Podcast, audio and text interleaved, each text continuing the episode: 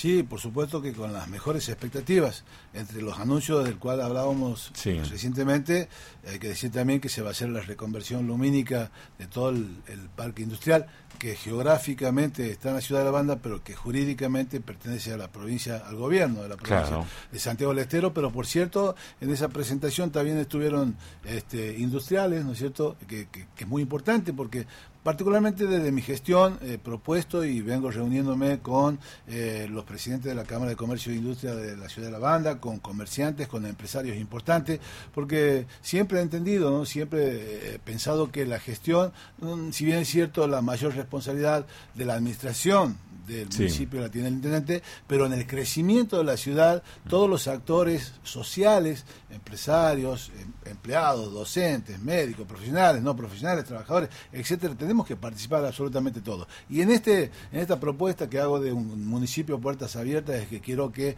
trabajemos en forma conjunta, buscando siempre eh, crear las mejores eh, obras y los mejores